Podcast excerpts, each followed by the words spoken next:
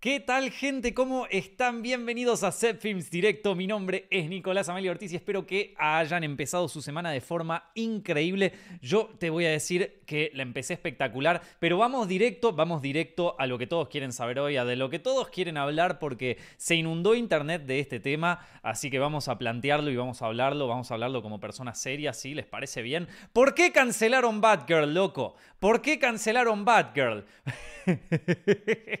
¿Qué carajo pasó? Porque y, y, es que tenía el YouTube inundado de, de bueno, de la del clásico extremismo, ¿viste? De, bueno, ¿por qué va a ser Nico? Tenía una mujer ¿Y por qué va a ser Nico si es esta mierda de políticamente correcta? ¿Y, qué va a hacer, boludo? ¿No le diste el coso? Go, ¿Cómo era? Go woke, go broke. O sea, es lo único, lo único, la única teoría que existe ahora. Es lo, único que puede, o sea, la única opción que puede, que puede existir frente a este, a, este coso es el extremismo. Gente, se están convirtiendo en lo que juraron destruir. ¿Se acuerdan cuando el coso, la, respuesta de, toda la, de, de todas las feministas radicalizadas era tipo, la solución, matar a todos los hombres? Bueno, bueno, ok, está bien. y ahora es tipo, vienen los, pibes y te dicen como, eh, ¿sabes cuál es? Esta película no le fue bien, eh, la, la cancelaron. Vos sabés por qué, ¿no? hay que matar a todas las mujeres. ¿Cómo se pusieron? O sea, están en, están en cualquiera, amigo. Están en cualquiera, gente. Eh, no se pongo, o sea, vamos, a, vamos a pensarlo desde, vamos a tratar de pensar otra opción, dale, porque ya hay 200 millones de gente en internet que ya dijo exactamente eso, ya hay videos de 35 minutos hablando sobre eso, hay videos de una hora capaz, hablando solamente de eso, eh, o sea, planteando solamente esta teoría, si me lo permiten, si está todo bien, ¿puedo o, no se puede? ¿Puedo plantear otra posibilidad? Eh, que además es la verdad. Puedo, puedo, puedo, puedo sugerir que es por otra razón. ¿Se puede? A ver, voy a leer el chat a ver si me, a ver si me dejan. A ver, a ver si me dejan ahí. A ver, gente. Eh, sí, acá me dice que, me deja el chat. Sí se puede, está todo bien. Eh, parece que sí. Bueno, entonces, eh, perfecto. Entonces sí, eh, entonces me lo permiten. Gracias, gracias, porque después como que, bueno, nada. Así que vamos a, vamos a poner un contexto, ¿dale? empecemos con un contexto. Esta, a ver, esta película se llama Batgirl y se viene desarrollando desde el año 2017. O sea, esto ya viene como la mayoría de las películas de Hollywood. Parece que salen de un día para el otro porque ahí es como cuando te fumas la, la distribución, pero después te enterás que vienen produciéndose hace como 13 años, ¿viste? Bueno, Batgirl está, eh, le, dieron luz verde al desarrollo en el año 2017 y quien era la cabeza del equipo en aquel momento era Joss Whedon. Él era la figura principal. Whedon dejó el proyecto en 2018 y se incorporó eh, entonces Christina Hodson, que es una directora que algunos quizás la conozcan por Birds of Prey. Bueno, eh, entonces arranca la preproducción de, de Batgirl y la idea con esta producción, y esto para mí es una cosa clave, y esto para mí es importante para entender un poco, la idea de esta producción es que iba a ser una, una película eh, una película o una serie, ya no sé ni de qué hablo. Esto, no, eh, iba a estar pensada para eh, ser una producción original de, HBO Max, o sea, una producción exclusiva para HBO Max, ¿viste? La película se, se filmó desde noviembre del 2021 hasta marzo del 2022.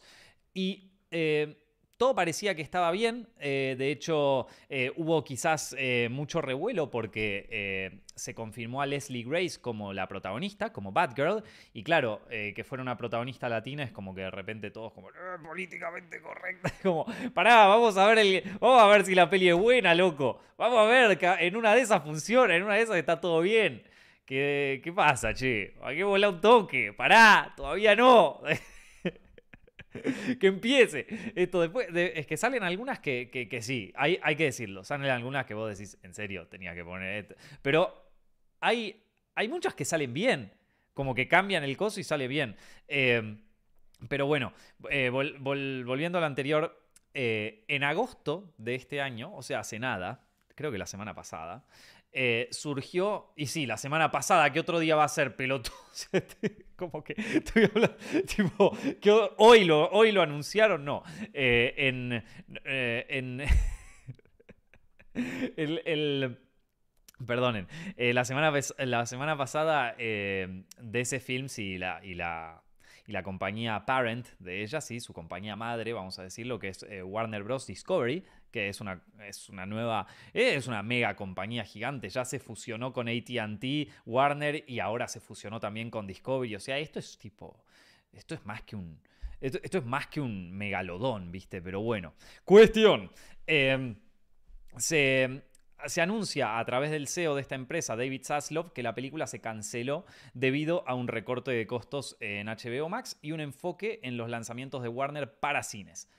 90 millones de dólares a la basura, gente. 90 millones de dólares, chau, ¡pum! Se terminó. A la mierda. Eh, la, película, claro, ya, ya estaba en, etapas finales de postproducción. Y alguna gente dice de, los que, porque parece que testearon con audiencias y no le fue muy bien. Y decidieron directamente como decir, no, chau, ya fue. Eh, fue. Fue bastante, a ver, vamos a decirlo, fue bastante eh, no, no, fue muy, no, fue muy clara la, razón, simplemente dijeron, no, es que era inviable esta película, al parecer porque la, gente la vio y era malísima. De hecho, Collider, que es un medio de allá de, Estados Unidos, dice que habló con gente que, vio la, película de, los, de las audiencias de testeos y parece que no solo les parecía que la película era mala, sino que además parecía todo muy de muy baja calidad, o sea, todo muy malo los, eh, los vestuarios, como que todo se veía mal. Hay que tener en cuenta también que es posible que la versión que hayan visto estas audiencias de testeo haya sido una versión sin terminar de pulir, ¿vieron? quizás fue una versión sin terminar de colorizar, que cualquier persona que haya trabajado alguna vez en una producción sabe que una película es completamente distinto, es completamente distinta en su formato en crudo que en su formato con la corrección de color final. O, por ejemplo, quizás puede ser que le faltaban algunos efectos especiales. No sé. Eh, digo, por eso hay que, hay que, tomar también estas reacciones de la audiencia con pinzas, ¿no? Porque cuando se, hacen, cuando se hacen testeos de audiencia, no siempre se muestra la película en su versión final. De hecho, yo me acuerdo, hubo un par de, películas que yo vi de Avant Premiers eh, que, nos mostraron la película y le. o incluso películas que vi en festivales que no estaban terminadas. O sea, que había planos que les faltaban efectos. O, la típica, viste, que, se nota eh, un micrófono que sobresale, que es normalmente el boom, la caña, viste, que, sobresale en plano y que eso normalmente se quita en, postproducción bastante fácil. Pero bueno, es una de las últimas cosas que quitas porque tampoco es tan difícil. Entonces, como que. Eh, cuando vas a festivales de cine a veces te, te con películas así que al no estar terminadas tienen como ciertos errores y bueno, puede... Puede ser que haya sido eso, no lo sabemos, pero esto, pero parece que las reacciones iniciales eh, fueron una cagada y que encima la película aparentemente se veía cutre. Entonces, opciones, teorías, porque todo esto es lo que está confirmado, todo esto es lo que se sabe y las cosas que son anuncios oficiales. A partir de ahora vamos a entrar en el universo de las teorías, gente, y ustedes los invito a quienes están viendo esto en directo a que pongan en el chat cuáles, cuáles son sus teorías también. La teoría número uno, la teoría de Internet, ya saben cuál es. Es que una mujer políticamente correcto, metió una latina, go woke, go broke. O sea, eh, bueno, ya está. Esa es la, esa es la opción número uno. La más fácil, esa ya la tirás y ya está, ya ganaste 200 mil millones de visitas, ok, está bien. Es una opción, bárbaro. Eh, yo no creo que sea por eso, porque, porque también al mismo tiempo, y esto es algo que no se dice, porque esto es algo que yo te diría, esto es algo que tira abajo toda la teoría esa, la tira abajo, un solo argumento la tira abajo completamente. ¿Y sabes cuál es? Que es que también cancelaron una peli o una serie de Scooby-Doo al mismo tiempo. Esa, bueno, nadie se puso a quejar porque no hay ninguna latina, no hay ninguna mujer en esa peli. Entonces nadie se quejó. Sí, cancelen, seguro era una mierda, cancelenla, no pasa nada. Entonces, esto, así que, em, ojo, para tenerlo en cuenta. Em, así que, sin contar esta teoría, yo tengo dos teorías que las voy a poner sobre la mesa, si me lo permiten. Si está todo bien, si, si la opción, la, si, si la otra opción no, no, no tiene necesariamente que ser la única. Em, una de mis teorías tiene que ver con la caída de las acciones de Netflix de, creo que fue principio de este año. Sí, fue principio de este año, ¿se acuerdan? Que cayeron las acciones de Netflix y es como que se armó quilombo en, las plataformas.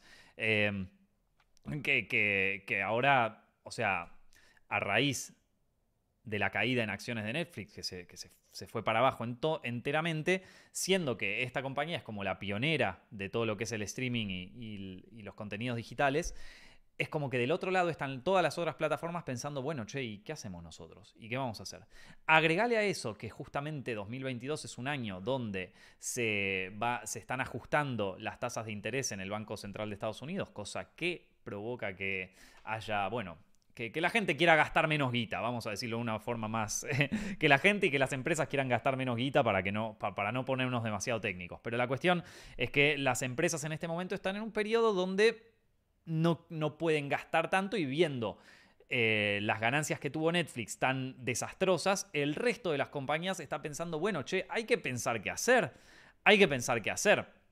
Entonces, si uno mira, o sea, en este momento creo que en estos años eh, se está planteando y se planteará a partir de ahora un cambio en la estrategia de eh, la estrategia empresarial de, de estos gigantes del streaming, tanto Netflix, Amazon, Disney, HBO, todo eso.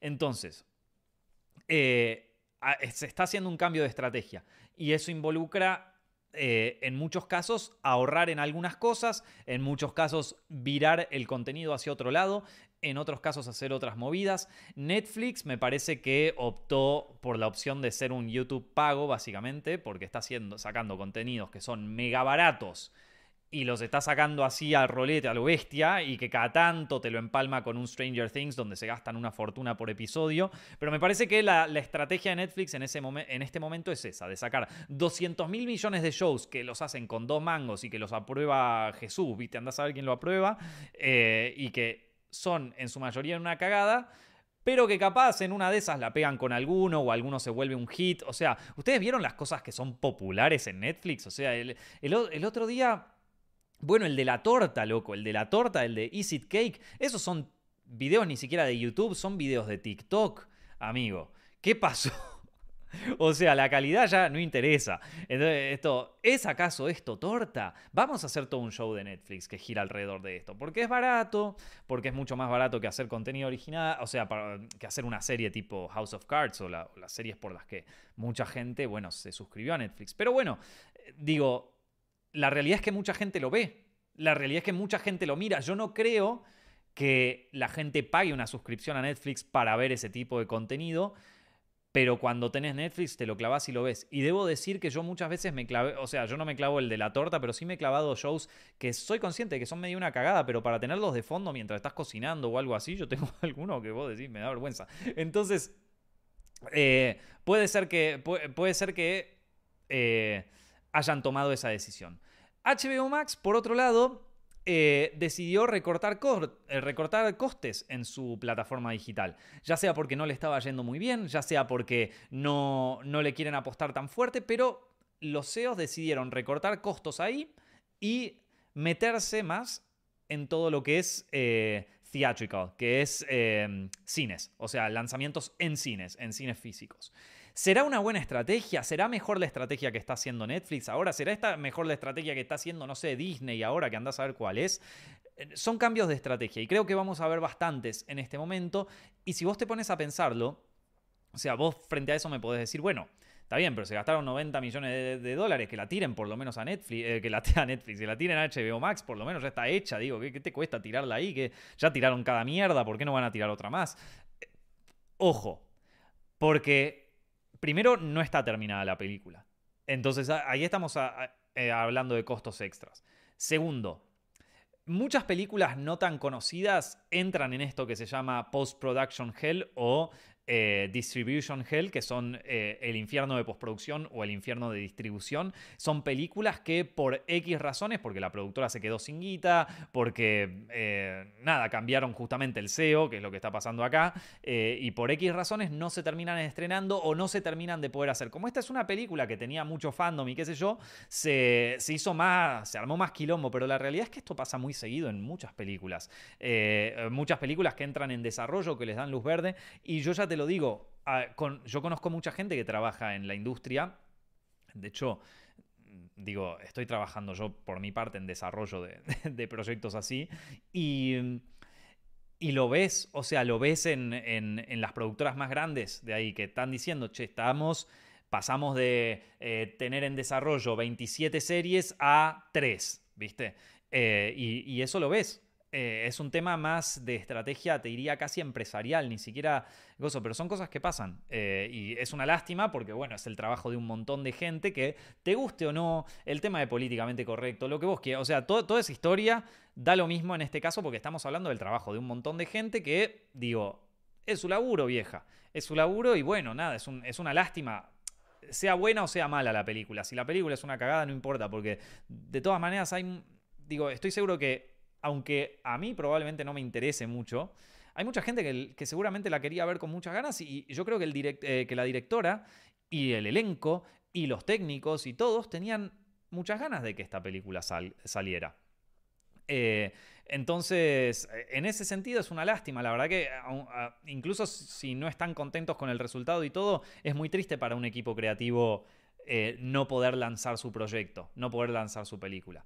Bueno, esa es mi teoría número uno. Eh, y voy a estar leyendo teorías de ustedes. Eh, a ver que. Eh, a, ver, a, ver, un poquito teorías que están tirando, tirándose ustedes. Viste a la gente quejándose porque dijeron que HBO Max está orientado para hombres y Discovery Plus para mujeres. Eso, bueno, eso es una. si vos lo. O sea. Es de nuevo un tema empresarial. A ver, por ejemplo, ¿no?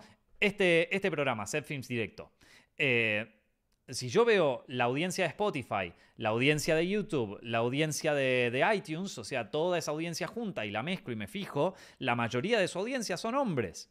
Es un show que, si bien tiene un 15, un 20% de audiencia femenina, que eh, yo las veo, o sea, un montón, de, un montón de veces comentan acá y está buenísimo, pero si tengo que salir a un anunciante a venderle Set Films Directo o si tengo que buscar un inversor para lo que sea, es muy probable que le diga, esto está apuntado más que nada a hombres. Y es más, te voy a decir la edad. Hombres de 25 a 35 años. O sea, es, eh, nada, eh, o sea, es algo objetivo. Que me encanta que oigan mujeres este, este show. Por ejemplo, Hollywood al desnudo tiene, mm, eh, que es una serie que tenemos en Zepfilms, es la, serie que más es vista por mujeres en todo el canal. Te estoy hablando de que tiene tipo un 70% de audiencia femenina. Eh, y bueno, son, son cosas así, gente. Es así, maestro. No, no. Tampoco nos pongamos tan, tan puritanos de esto. Eh, son cosas que aparte tienen más que ver con con, cosas empresariales que con, ideología, ¿viste? Em, bueno, la otra teoría que tengo, la otra teoría, y ahora, y ahora voy a leer un par de, sus teorías también, pero la otra teoría que tengo, y esta ya es una teoría un poco más, eh, más volada, vamos a decir, una teoría un poquito más falopa, ¿sí? Pero la otra teoría que yo tengo en este caso es que esto, entre muchas cosas, es más una una pasada de facturas corporativa, una pasada de facturas entre CEOs, ¿sí? Porque antes de que Warner se emergiera, o sea, se, uniera con Discovery y, crearan este monstruo gigante empresarial corporativo gigantesco, que es Warner Bros. Discovery, eh, antes de eso, el CEO de Warner era Jason Killer. Y Jason Killer eh, es, eh, era, bueno, era justamente su estrategia principal fue poner todo el énfasis en HBO Max. Y la verdad, te lo digo, maestro, no sé si se lo puede culpar, loco, porque hay que tener también en cuenta de que esto fue una decisión que se tomó en una época donde hubo una pandemia y donde toda la gente se quedó en su casa encerrada y donde mucha gente en aquel momento decía, esto no va a terminar más, el futuro del entretenimiento va a ser, lo ves en tu casa, te encerrás, todo el mundo va a estar encerrado y va a ser feliz. You will own nothing and you will be happy. O sea, era todo así. Y mira, no pasó ni un año y ya todo el mundo sale afuera, se va de joda, se, se, abraza, eh, se, como, como ya le perdimos miedo al COVID, nos inventaron otra enfermedad que es la, fiebre del mono, así como para que nos contagiemos otra cosa. Y ya le chupa un huevo y nos contagiamos la fiebre del mono. Ya está, viste, contagiémonos todos ya, la gente está quemada con ese tema. lo que voy es que no se cumplieron las predicciones, como decían, pero hay que decirlo que en el 2020 una buena cantidad de la población estadounidense pensaba que esto de vivir en cuarentenado era algo para siempre, que el trabajo se iba a hacer en casa para siempre, que esto queda, que las ciudades iban a cambiar. Hay un video, creo que del New York Times, lo voy a chequear por si les estoy bullshiteando acá con esto, pero, pero hay un video del New York Times que decía, estas van a ser las ciudades acondicionadas para las futuras pandemias, y te mostraban toda una cosa distópica, horrible. Es que no sé quién es el enfermo que tiene esa, que tiene esa mentalidad, pero... A lo que voy es que mucha gente que pensaba, entonces no sé si es una, una buena, o sea, no, no, no sé si es un, eh, si es coherente eh, decir que Jason Killer estaba incorrecto en poner toda su apuesta en HBO Max, porque era un momento en donde, toda la, donde mucha gente, una buena porción de la, de la, población mundial pensaba que esto venía para quedarse, ¿viste? Eh, se confundió, fue una mala idea. Y me parece que esto de, de, cancelar las películas así tan abruptamente por parte del otro, del otro CEO, el nuevo CEO de, Warner, que es, eh, ¿cómo es que se llama? David Zaslav, es no solamente cancelarlo por tema de recortes de presupuesto, sino también es una manera de decir, mira, toda la, toda la visión corporativa que tenía este mono era malísima. Era cualquiera, era malísima. Ahora el que se está haciendo cargo soy yo, papá.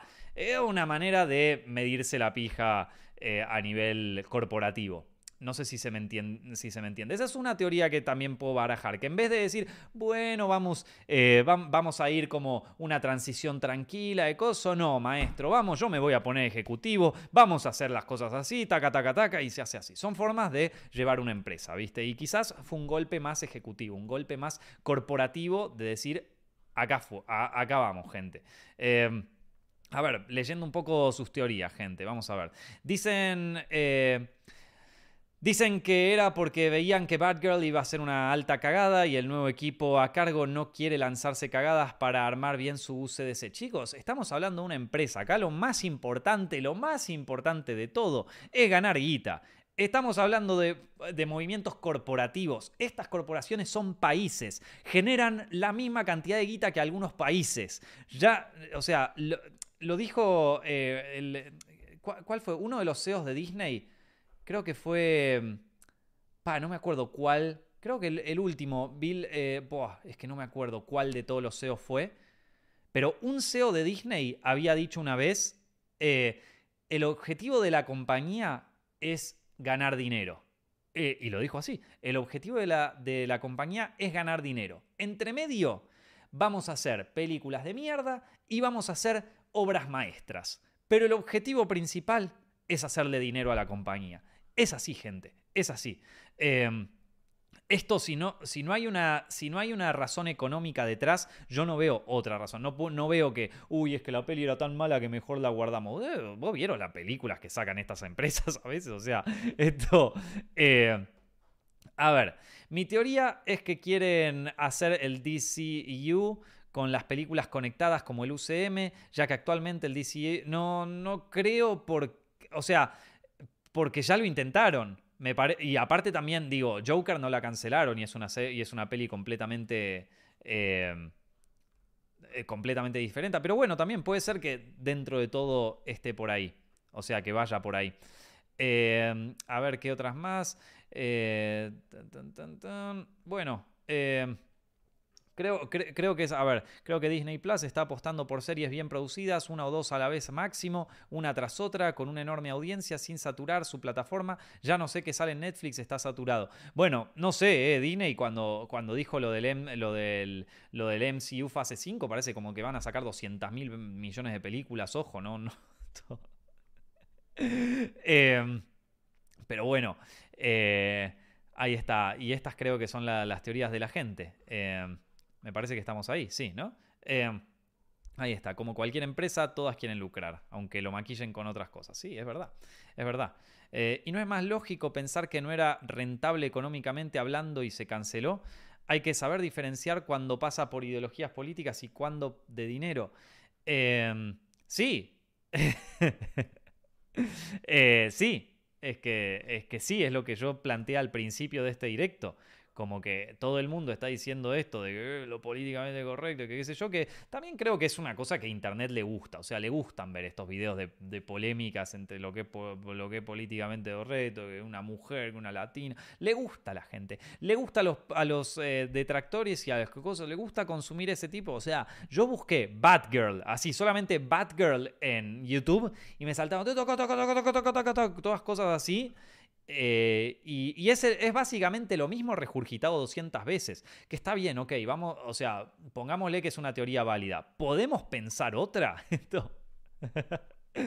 eh, así que no. Y bueno, y HBO también, eh, al igual que HBO se caracterizó durante mucho tiempo también en hacer cosas de buena calidad. Que eso está bueno.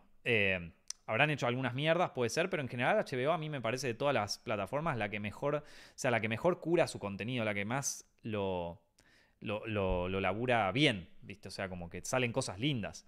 Em, que le pone un poco de, amor y un poco de riesgo a producciones buenas. Em, pero bueno, es un poco también eh, lo que los convirtió en lo que es HBO, ¿no? O sea, Los Soprano, Band of Brothers, esta Todas esas series, The Wire, vieron, son todas series que, salieron en su momento en HBO y que la convirtieron en lo que es hoy en día. Me parece que esa, ese espíritu debe seguir manteniéndose en la empresa, me imagino, no lo sé.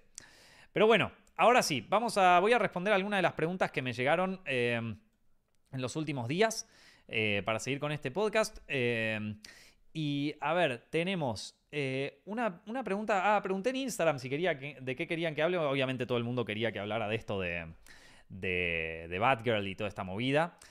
Pero, eh, entre todas las preguntas que, me aparecieron, también eh, me llegó una de Javi que me preguntaba: Che, Nico, ¿tenés Letterbox? Así directamente.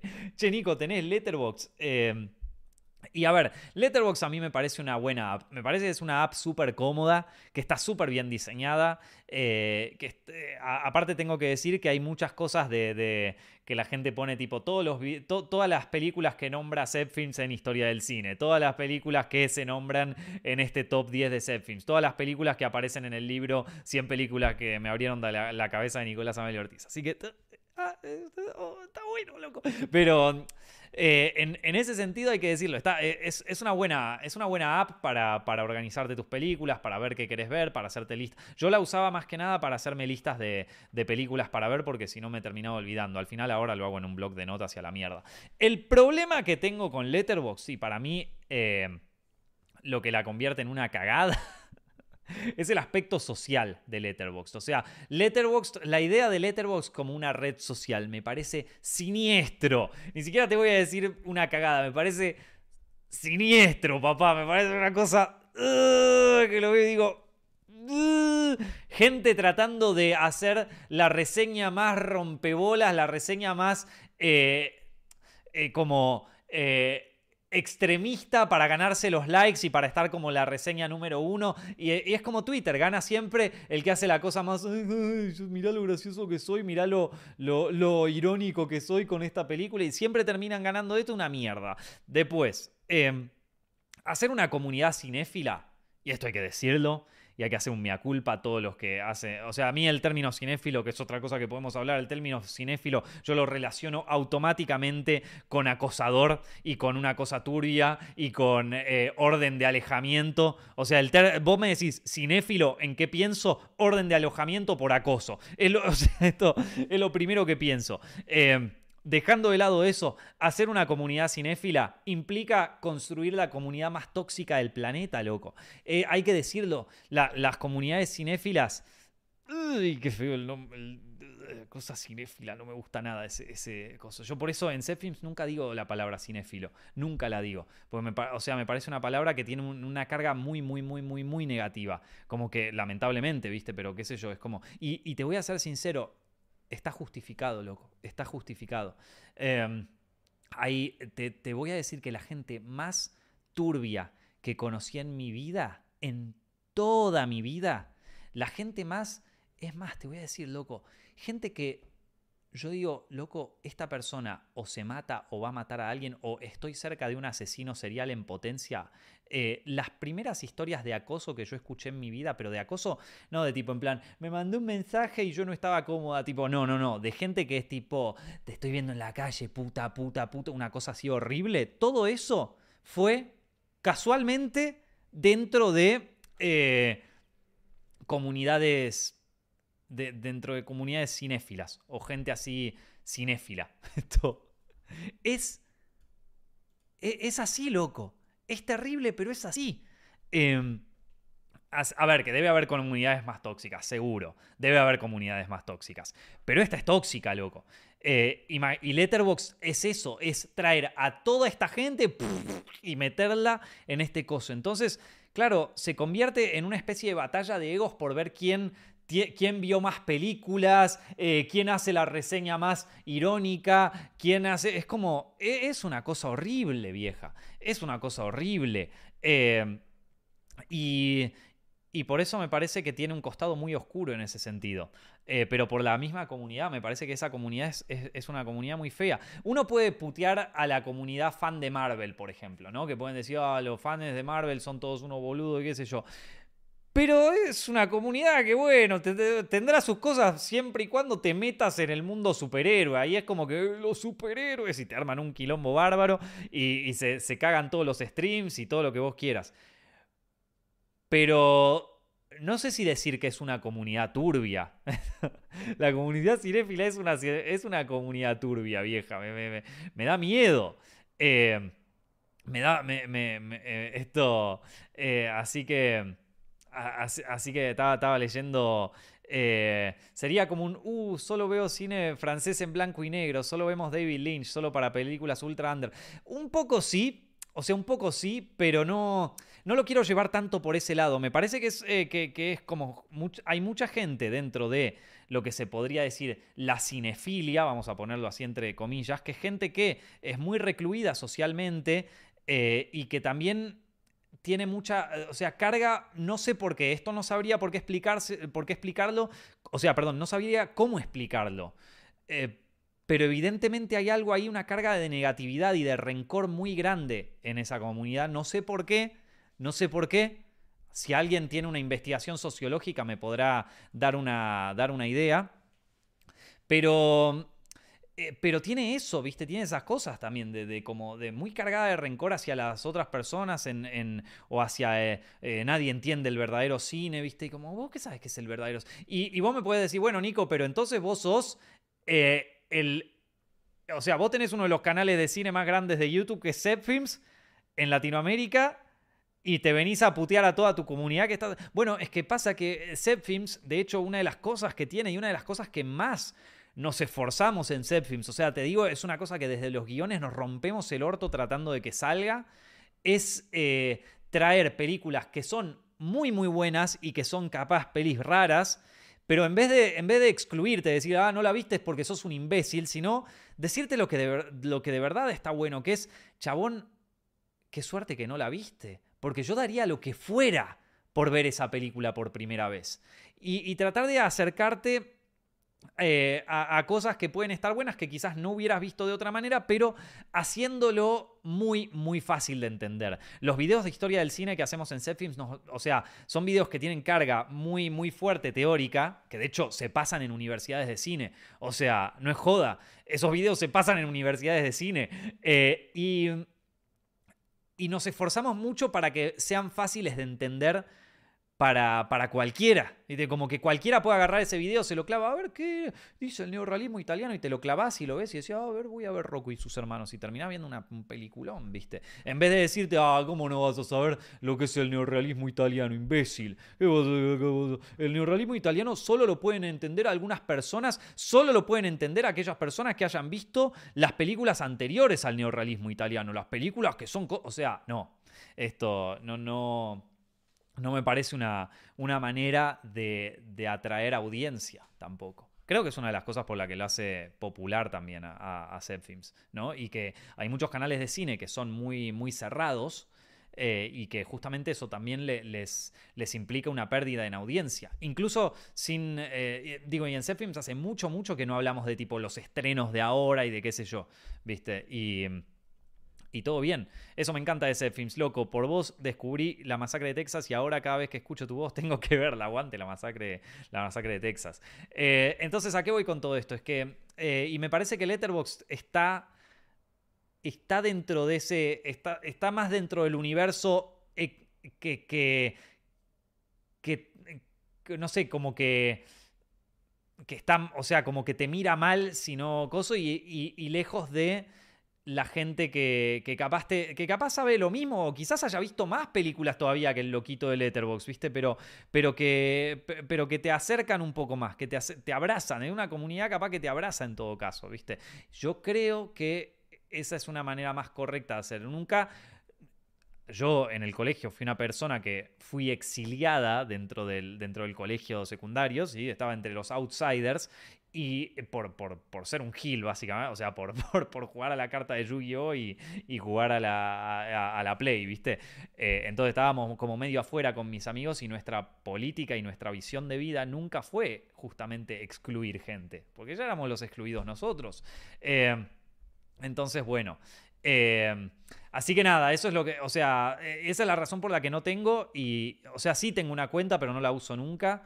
Eh, la, usaba antes para anotarme películas para ver y también para eh, anotarme cosas que veía en películas, eh, no sé, planos que me interesaban y, movidas así. Pero, pero después la dejé, o sea, la, dejé totalmente y ya me anoto. Si, tengo que anotar algo, me lo anoto en un blog de notas. Y quizás una de las cosas que a mí más me llama la atención de Letterboxd, que, que mm, así como, ¿cómo se llama esto? Como, como una de las, o sea, de como una de las cosas que, más eh, me, chocó, que es que muchos usuarios de Letterboxd terminan haciendo como competencia de quién eh, ve más películas. Una, una, competencia de quién ve más películas. De mirar toda la peli que vi, tengo 200. Y yo me acuerdo cuando era más chico, cuando estaba en la universidad, cuando recién empezaba la universidad, te estoy hablando del año 2009. En 2009 no existían las redes sociales. Bueno, sí, existía Facebook, eh, casi no se usaba. Instagram solo existía en Estados Unidos. Instagram se empezó a usar así más masivamente a partir de 2012, 2013. Eh, y YouTube se usaba, pero era. No, había nadie. Estaba Dross, Marito Baracus y. Y Magnus Mephisto y listo, y se terminó el pan. O sea, YouTube no es lo que. No, no, era lo que, lo que es ahora ni en pedo. Entonces, cuando digo que no existían las redes sociales, sí, sí existían, pero, pero no existían con la masividad que tienen ahora. Entonces yo estaba estudiando cine y dentro de, dentro, de mi grupo de, cinéfilo, vamos a decir, ya que estábamos usando el término tan eh, negativamente, ¿viste? No, dentro de la gente que estudiaba cine conmigo, había un chico que, que, que justamente toda su identidad la basaba o giraba en torno a que a todas las a la cantidad de películas que vio. No, porque yo vi más de mil películas. Y de hecho, en serio, decía como, yo vi más de mil películas. Era, y, lo que él decía era, yo me hice un Excel, escúchate esta, mono, yo me hice un Excel con todas las películas que vi, con el orden por director, por todo, y tengo la lista en Excel en mi casa, y si querés te la imprimo para mostrarte todas las películas que, que vi. Porque si me las nombras, yo me la acuerdo y te puedo decir de qué, esa, de qué se traban. O sea, y toda la gente en ese momento decía, este pibe está mal. Esta persona está eh, totalmente eh, ida. Eh, este tipo no la va a poner jamás en su vida. y, era, y, aparte era como medio, medio agresivo hacia los otros, ¿viste? Entonces como que era, o sea, era, es como, amigo, te estás, te, estás pasado, ¿viste? Eh, y, y claro, era, era, un comportamiento verdaderamente bizarro. Nadie tenía una planilla en Excel con todas las. con toda la cosa, todas las películas que vio, con todo. Era algo muy bizarro ver a alguien así. Y ahora vos y ahora vos fijate, años después, todo lo que decíamos, este pibe era raro. No, este pibe era un visionario, loco. Ahora todo el mundo es como este loco. Ahora todo el mundo es. ¿Sabes qué? Yo vi 200.000 películas. ¿No me crees? te muestro mi letterbox. Que es como decir, tengo una planilla de Excel con todas las películas que vi, con, esto, con eh, todos los directores, con todo el coso. o sea, y, y era así. Y era así, era una locura. Y terminó siendo, o sea, se terminó. Se, terminó convirtiendo en eso. Y a mí, digo, en ese momento ya me parecía raro y ya me parecía un poquito eh, turbio. Ahora tan masificado me parece como que todo el mundo se convirtió en eso. Todo el mundo se convirtió en eso. Y no, no sé, a mí personalmente no me gusta ese tipo de, de, de, de, visión hacia las películas como competencia de ver cuánto más vi y cuánto... O sea, también la idea de vi tantas películas, por lo tanto sé más de cine que vos. O sea, e, ese, argumento es como un argumento de pibe de cuatro años, vos. O sea, es tipo, que, es como que yo te diga, eh, bueno, eh, tengo, tengo más bolitas, por lo tanto sé más de las bolitas que vos. Eh, mi, papá me compró 25 cartas Pokémon, soy mejor que vos. Así que nada, em, me gustan los comentarios de acá de la gente. Ese niño hoy es Tarantino. en fin, ahora es el dueño de Letterboxd. Fuiste al colegio con Antonio el de, el de Ratatouille. Y ese fue, ese pibe fue nada más ni nada menos que el creador de IMDB. Son unos hijos de puta. Bueno, en fin. Y esa es la razón por la que no por la que no me van a no me van a encontrar, o sea, sí, van a encontrar un perfil mío en Letterboxd, pero no. Aunque debo decir que hay una cosa que tengo que es como una eh, un placer culposo que es cada tanto ver las reseñas de hijos de puta que hacen en, de, películas o de cortos míos en, eh, en Letterboxd. Porque ahí es una competencia de ver quién es el más hijo de puta, ¿viste? Y entonces te ponen ahí como, eh, entonces como que a veces cada tanto lo miro para ver, uy, boludo. Y, lo posteo en historias de Instagram. No, este, este me reputió. Pero bueno. y a ver. otra otra película, otra pregunta que, me llegó así de. En el. Eh, en, esta me llegó un mail que la quería anotar. Eh, porque tiene también que ver, ya que veníamos hablando de estudiar cine y todo eso. Esta tiene que ver con eso. Eh, y dice: Hola Nico, estoy estudiando medicina en la universidad, pero mi verdadera pasión es el cine. Debería dejarlo todo y jugármela por lo que me apasiona. Postdata, me encantan tus podcasts, los escucho siempre en el Bondi. Qué crack. Eh, uy, no me anoté el nombre. Bueno, eh, si vos lo escribiste, vos sabés quién sos. Nada. Eh, esta persona va a dejarlo toda la carrera de medicina para estudiar cine. Mirá, voy a, voy a decir primero la cosa positiva y después la cosa un poco negativa, ¿dale? Primero, la cosa positiva siempre está bueno jugársela por lo que uno sueña, siempre, aunque falles, aunque falles, por lo menos vos vas a poder decir, decirle a la gente, ¿sabes qué, loco? Al menos yo me la jugué, ¿qué, te puedo decir? O sea, siempre está bueno jugársela. Ahora, em, esto, ojo, que no, no estás muy seguro realmente si el cine es algo que te apasiona. Porque hay mucha gente que entra a estudiar cine porque vio dos películas de Tarantino, vio un detrás de escenas de Avengers y vio las películas de, Kubrick y, las de David Lynch y, ahora está viendo las pelis de A24 y todo y dice, pa, loco, es que yo quiero hacer esto. o sea, y se ve un detrás de escenas de algo y cosas que yo quiero dedicarme a esto. Es que esto es lo mío, loco. Esto es lo mío. Y la realidad es que hay una diferencia muy grande entre mirar cine y hacer cine. De hecho, hacer cine es una tarea muy jodida pero no muy jodida en el sentido de que oh, solo algunos selectos lo pueden hacer, sino que es... Eh, es jodida de que te hace mierda la cabeza, o sea, te estresa. Eh, incluso hacer un cortometraje con tus amigos te estresa. Eh, es, una, es una labor que es muy lejana a lo que se ve en la película. O sea, vos ves la película y decís, ah, qué bien la deben haber pasado los actores y qué sé yo, qué divertido hacer este personaje. El trabajo de un actor, gente, el trabajo de un actor en cualquier película. Es un 90% estar sentado esperando a que la gente haga el plano y qué sé yo, y un 10% actuar. Y encima, en ese 10% es tipo justo el momento en donde todo el equipo está como, dale loco, que nos tenemos que ir, hacemos este plano y nos vamos a la mierda. Mejor sacalo en una toma o sos un hijo de puta. O sea, es como, es un laburo que el 90% está sentado esperando y el 10% es un estrés que te querés matar y después el resto es lidiar con depresión y ansiedad. O sea, esto... Em, entonces, ojo, ojo, porque a veces uno ve muchas películas y cree que eh, trabajar en cine eh, te provoca la misma satisfacción que ver películas. Y es, son dos cosas absolutamente distintas. Son dos cosas absolutamente distintas. Eh, de todas maneras, yo no quiero romperte con esto el sueño. Quiero decirte que por un lado hay mucho trabajo en audiovisuales hoy en día, así que no es una mala carrera, eh, Juan José Campanella estaba en el último año de ingeniería. Eh, Juan José Campanella es un director argentino, el director del Secreto de sus Ojos.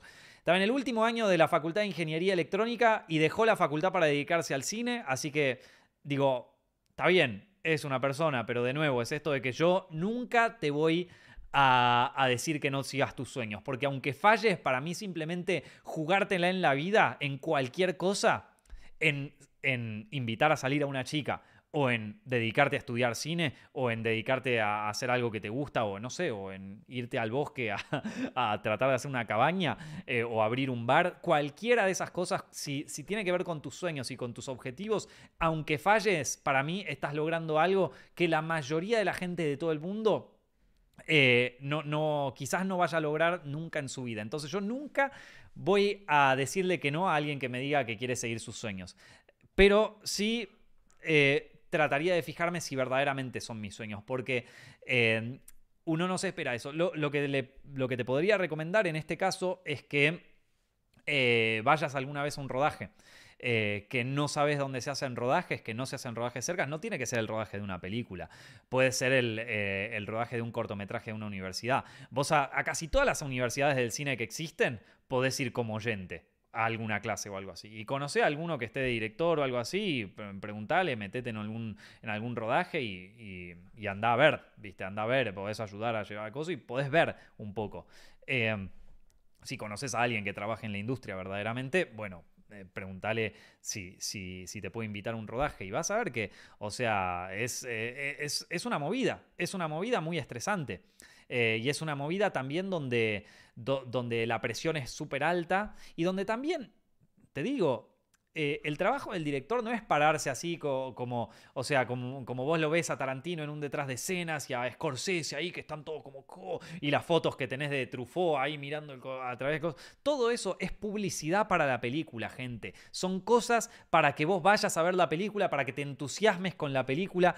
Es una herramienta de marketing. La realidad es que la mayoría de los directores cuando eh, entran en desarrollo de una película están solos, encerrados en su casa, diseñando el plan de rodaje diseñando el, guion técnico, pensando en los planos, viendo, eh, viendo 200.000 películas a ver si pueden sacar alguna idea.